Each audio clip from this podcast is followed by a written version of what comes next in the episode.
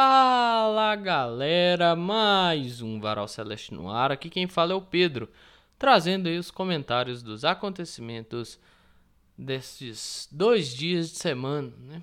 Segunda e terça-feira. Dias cheios, mas vamos lá. Iniciar pelo campo, né? Ou pelo que se planeja do futebol do Cruzeiro. Gilberto chegou, fez seus exames, fez tudo, né? Tem até um, um vídeo da chegada dele no canal do clube. Tem acho que 5 minutos de, de vídeo lá no YouTube. Aconselho assistir, como de praxe. Deixarei linkado aqui, né? Então, acabando aqui, você assista o vídeo lá. Se ainda não assistiu, se assistiu e quiser assistir de novo, vai lá, o conselho. É sempre bom. E também tem gente saindo, né? O João Paulo tá de saída e tá indo pro futebol alagoano. Destino do João Paulo será o CRB. Ao menos é o que se tem de novidade por hora. O Samuel já trouxe isso, se eu não me engano. Disponibilizar aqui. Também tem uma matéria do GE sobre este assunto. Continuando no campo e bola, é importante falar que o clássico teve uma alteração, né? Cruzeiro e Atlético muda para o Independência e será na segunda. Veja o motivo. Matéria do GE. A pedido do Cruzeiro, o clássico sofre alteração para segunda-feira, dia 13 de fevereiro, às 20 horas. Antes, duelo seria no Mineirão, no domingo, dia, 20, dia 12, às 19 horas da noite. O clássico da primeira fase do Campeonato Mineiro entre Cruzeiro e Atlético será na segunda-feira, 3 de fevereiro, às 20 horas, no Independência.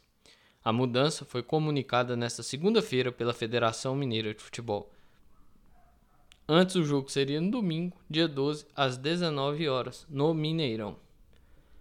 Primeiro, vamos lá. A alteração teve um, um, um outro ponto importante de ser ressaltado que eu vou ler aqui agora e depois vou partir para qualquer tipo de comentário.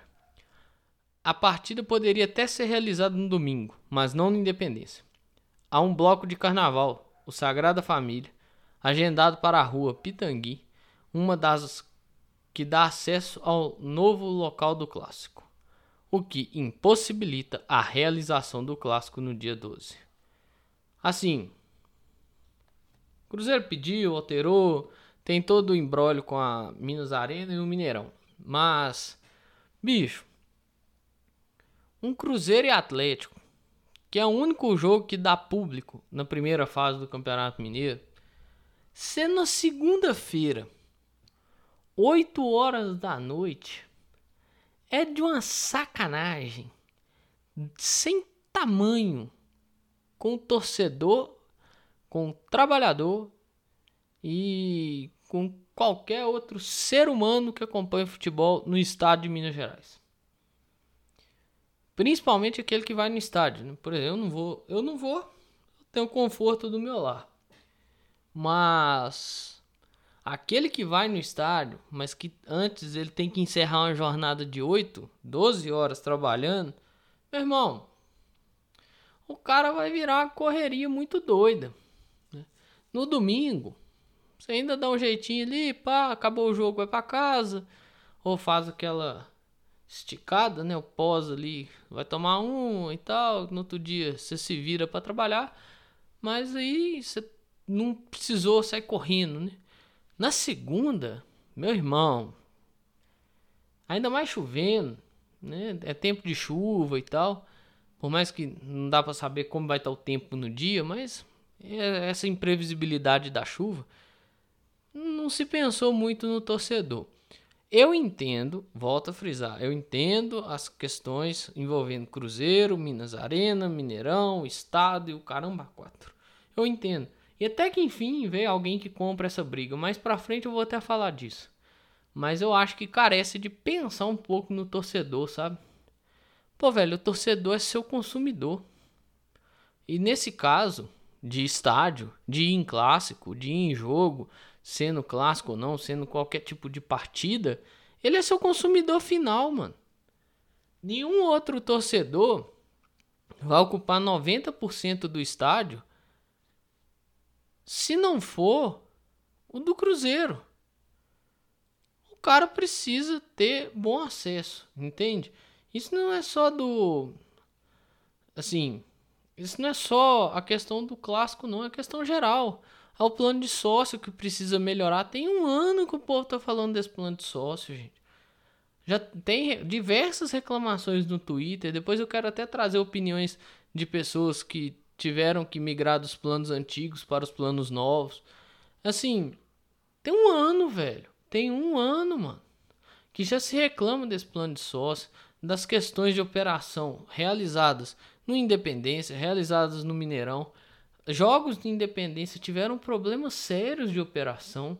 Aí você bota um jogo dessa magnitude no Independência. É complicado. E ainda mais esse horário, 8 horas da noite na segunda-feira. Vão ter jogos 8 horas da noite segunda-feira no ano? Bem provável, a CBF gosta desse horário, é um horário que a CBF sempre coloca jogos do brasileiro. Mas eu não sei se um jogo dessa magnitude, né? Geralmente os clássicos ou são sábado, 7 da noite, ou são domingo, 4 da tarde, 7 da noite. A CBS sempre faz esses arranjos, né? Então, assim, um clássico, numa segunda-feira, 8 horas da noite, quem reclama, meu irmão, tá com muita razão. E eu nem vou debater isso. Eu não abro esse espaço para debate, porque eu também reclamaria. E eu, eu reclamo. E olha que eu nem vou. Vou estar no conforto do meu lar. Vou poder ficar tranquilo em casa, descansando de certo modo, assim, estressar com o jogo ali, pai e tal. Mas eu vou estar em casa. Vou fazer o pós-jogo depois e no outro dia vou pro meu cotidiano, faculdade, estágio e tal. Então, tipo, pra mim tá tranquilo de certo modo. Mas pro cara que vai no estádio, velho, o dia do cara vira uma loucura. Então, fica essa coisa, né? De tipo, tem que pensar mais no torcedor, cara. É, é, é um acesso também. Sim, tem a questão do acesso, né? A questão do acesso ela ajuda bastante, mas ainda assim tem outras coisas a se pensar para além dessa questão do acesso somente. Se fosse no Mineirão também, certamente eu estaria debatendo algumas coisas que tem que ser pensadas, tem que ser melhoradas, viu? Eu tô debatendo independência porque, pô, vai ser lá, e o Cruzeiro vai jogar lá. Esse ano o Cruzeiro vai jogar lá. Daqui a pouco eu vou comentar um pouco sobre essa situação, porque eu tenho que comentar ainda uma última situação de campo que eu vou até trazer uma questão aqui, beleza?